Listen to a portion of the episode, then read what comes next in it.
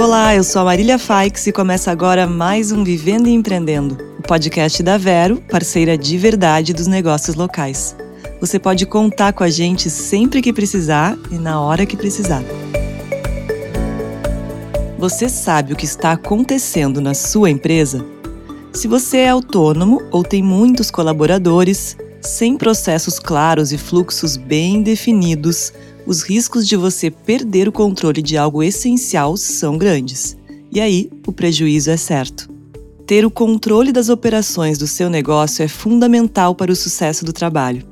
E quem vai nos ensinar sobre isso é a Andressa Dornelles, diretora de operações da Critério Resultado em Opinião Pública. Seja bem-vinda, Andressa, tudo certo por aí? Oi, Marília, tudo bem? Prazer enorme estar falando com você e com o público que acompanha aqui o podcast Vivendo e Empreendendo. Estou muito honrada com o convite. Tudo certo. Andressa, conta pra gente sobre a importância de controlar as operações de um negócio. Quais os riscos que quem empreende corre quando não tem isso bem definido?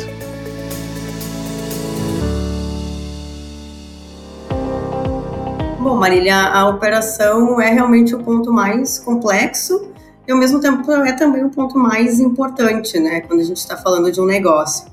Então esse que vai ser um fator aí que eu entendo como fundamental, né, para garantir que tudo aconteça, como a gente costuma dizer aqui na critério.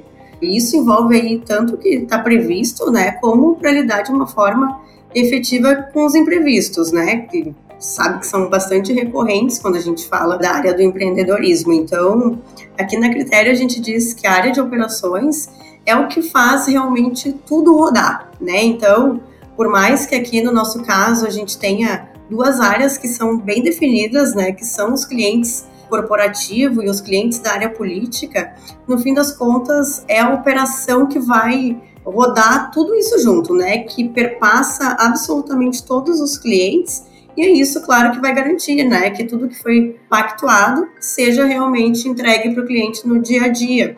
Então, aqui, alguns dos sócios até brincam, e a gente que cuida aqui da área de operações é como se a gente fosse regente dessa grande orquestra, né, que é a nossa equipe. O Weber gosta de falar também, né, que são os comandantes desse exército, né, que no nosso caso hoje aí é de mais de 30 pessoas e claro envolve aí dezenas de contas. Então, se essa estratégia ela tem um comando, né, se ela é seguida com êxito, a gente sempre consegue sair vencedor nessas batalhas do dia a dia, né, brincando aí com essa analogia.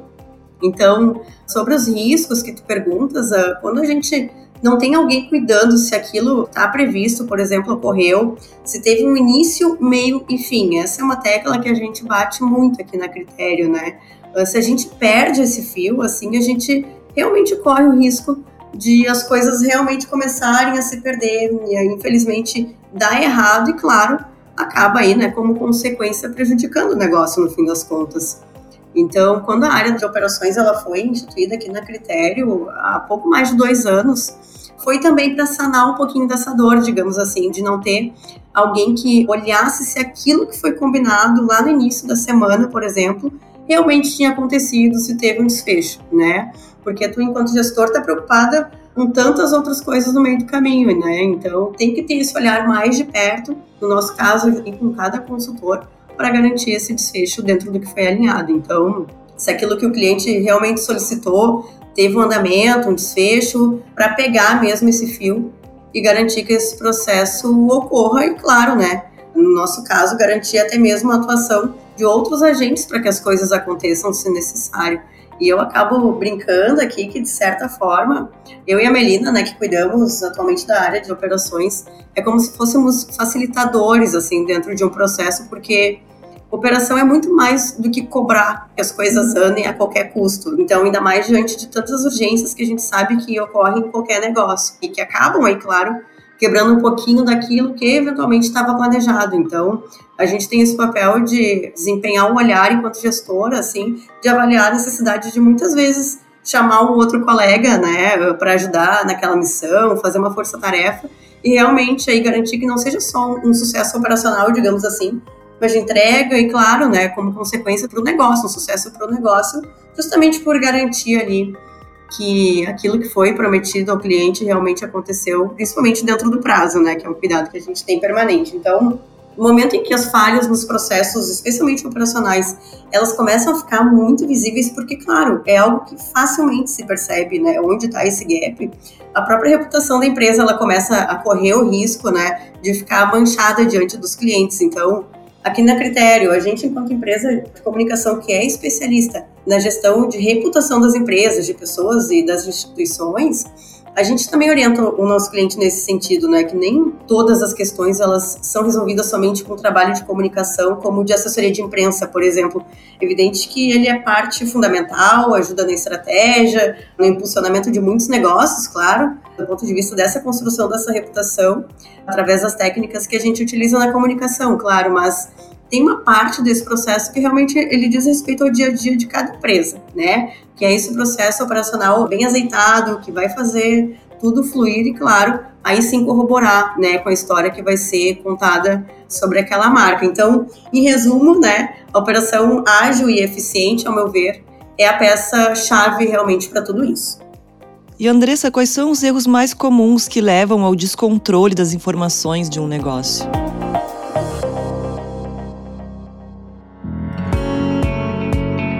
Esse descontrole acontece, eu acho que a consequência principal é tu não saber se tu estás cumprindo ou não aquilo que foi acordado com o teu cliente, né? Então, para mim, o principal fator assim é não ter um momento para organizar cada coisa no seu lugar. Eu acho que esse para mim é um dos principais erros, né? Então, no caso de uma micro, pequena empresa, mesmo que tu ainda não tenhas uma equipe formada, né, dependendo do tamanho do teu negócio, tu mesmo precisa organizar esse fluxo para não se perder dentro do processo, né? Reunir todas as informações que são necessárias, seja internamente ou daqui a pouco com fornecedores, quando é o caso, é fundamental para não perder esse fio que eu vinha falando antes, assim. Hoje a gente sabe, claro, que o WhatsApp, né, acaba sendo aí a principal ferramenta para quase tudo na nossa vida, né? Mas mesmo assim, eu penso que essas informações elas precisam estar organizadas, nem que seja assim, no fim do dia, de alguma forma para te dar um panorama do avanço de cada coisa, né? Então, se tu lida com fornecedores, por exemplo, se precisa, vamos supor, fazer uma cotação, né? Como que tu consegue ter uma tomada de decisão precisa? Organizando tudo isso, mesmo que seja daqui a pouco anotando em algum lugar para te ter um panorama e conseguir aí comparar, enfim. Então, reunir as informações que vão chegando ao longo do dia, mesmo que seja 10, 15 minutos no fim do teu dia, é fundamental, a meu ver. Então, quando tu já tá ali numa escala que tem uma equipe, né, onde cada um cuida aí de determinada missão, pelo menos uma reunião diária rápida de 15 minutos com a tua equipe tu precisas ter, né? E dependendo do tamanho, né, empresas de porte maior, enfim, acho que uma reunião por semana, ao menos um pouco mais estendida, é necessário para ter esse alinhamento do fluxo de informações. Agora, que não pode é o gestor da empresa ou de uma área específica, né, no caso de gerências, por exemplo, diretorias, não pode é não ter conhecimento, né, sobre o que está acontecendo na empresa, não ter um fluxo de informações que vai dar esse panorama de início, meio e fim que eu reforcei antes e que, claro, né, demonstra aí para cada um, reforce né, a responsabilidade de cada pessoa dentro desse processo. E Andressa, existem ferramentas que ajudam a evitar esse tipo de problema? Quais que você recomenda para os nossos ouvintes?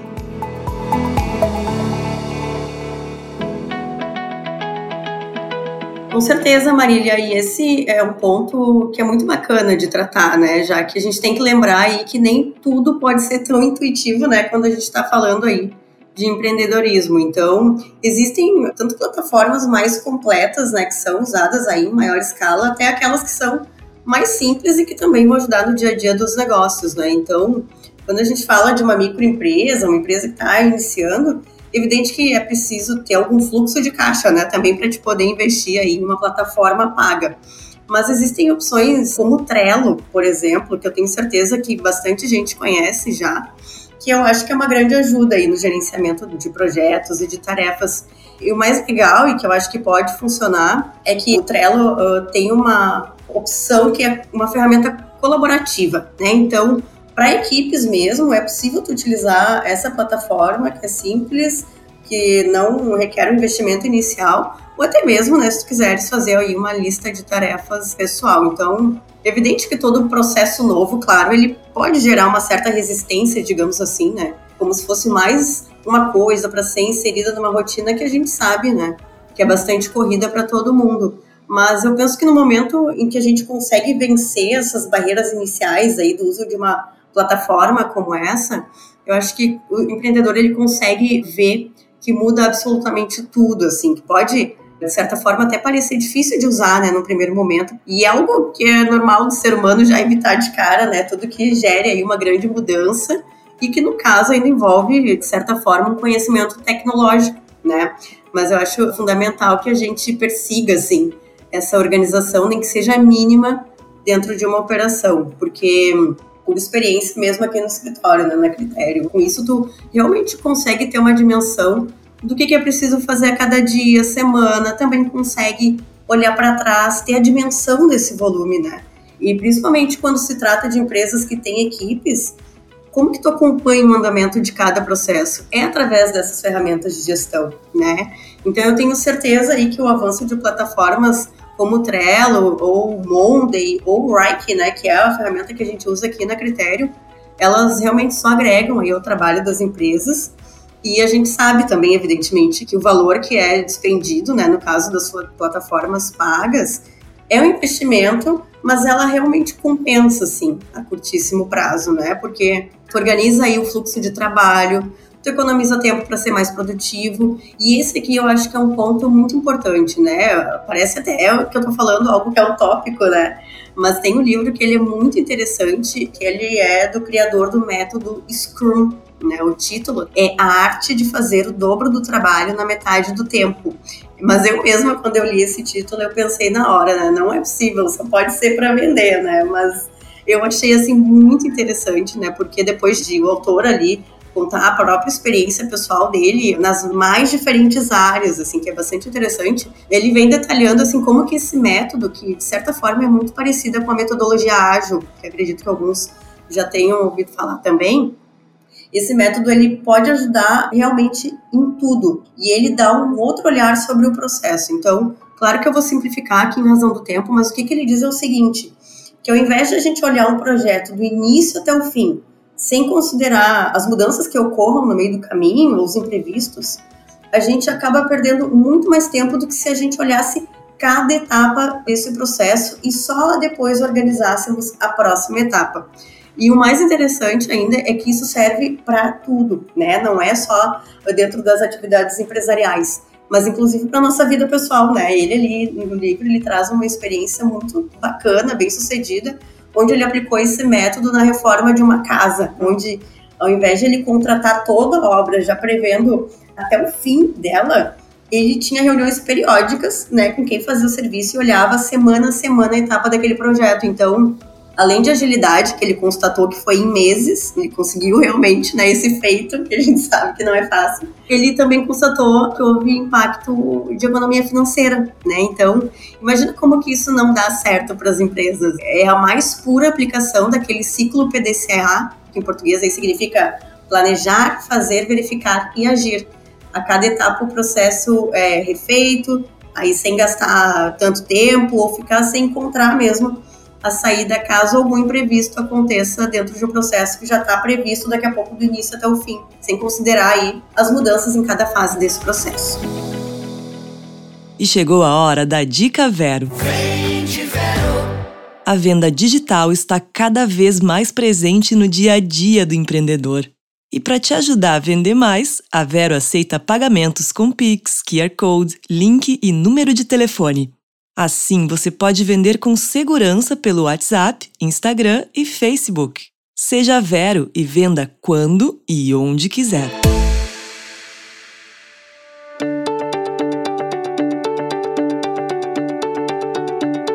E como manter esses fluxos bem alinhados com as demais lideranças da empresa e ao mesmo tempo com os funcionários? Como é que funciona?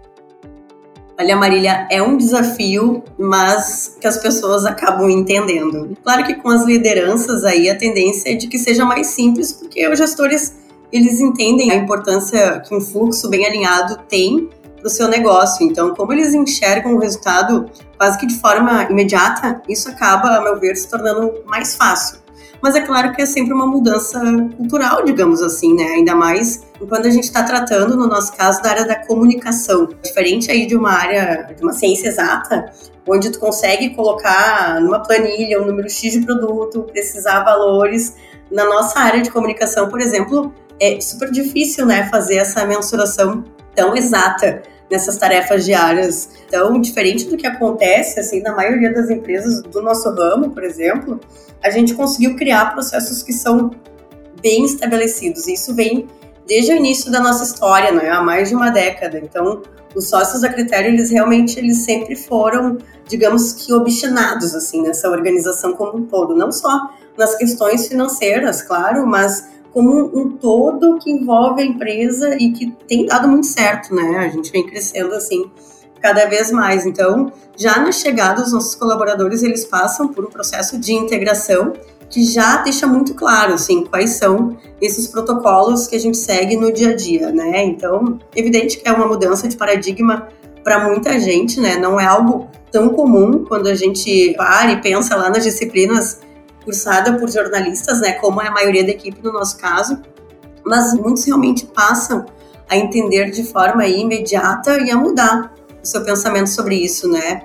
E no caso do uso da plataforma de gestão adotada aqui pela nossa empresa, é realmente uma grande mudança cultural, assim, para alguns, porque é uma ferramenta que, claro, tem as suas complexidades, né? Então, por vezes pode gerar aí um pouco de resistência até, mas tem um ponto aqui que eu gostaria de salientar, que por mais que seja um método adotado pela empresa e que, claro, só vai funcionar se todos usarem, evidente que é um crescimento pessoal, assim, para cada um, né? No nosso caso aqui da Critério, a gente utiliza uma das ferramentas de gestão adotada pela maioria das empresas da Europa dos Estados Unidos, né? Então, quando um colaborador ele tem experiência de saber usar uma ferramenta como essa, certamente dá para ele uma possibilidade aí muito bacana de ter essa experiência e de evoluir também, né, em outras tantas ferramentas de gestão que forem aí necessárias no decorrer da carreira dele. Então, operacionalmente, esse fluxo bem definido e acordado, né, entre todas as partes,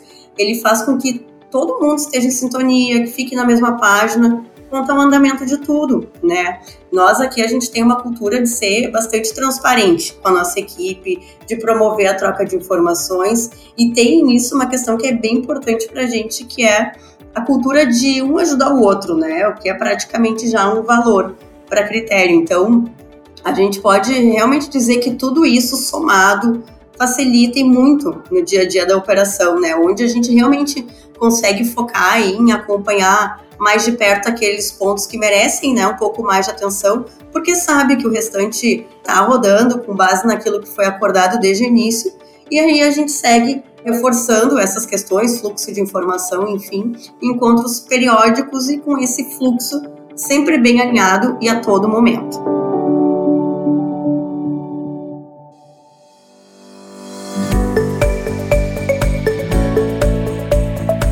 Andressa, muito obrigada pelas informações. Agora eu peço que você deixe seu último recado antes da gente encerrar, por favor. Eu que agradeço, Marília, pela oportunidade. Foi realmente um grande prazer e uma honra poder falar com vocês, né? E convido então a quem está nos ouvindo a nos acompanhar também nas redes da Critério, Resultado em Opinião Pública, né? Porque lá a gente compartilha muito conteúdo bacana e que certamente aí contribui para as empresas de todos os portes. Obrigada, Andressa. E hoje o Vivendo e Empreendendo fica por aqui. O podcast que te deixa por dentro de tudo o que rola no mundo de quem empreende é um oferecimento da Vero, parceira de verdade dos negócios locais. Se você quer mais informações sobre empreendedorismo, siga a Vero nas redes sociais no arroba Seja Vero. Eu sou a Marília Faix e te aguardo no próximo programa. Até lá!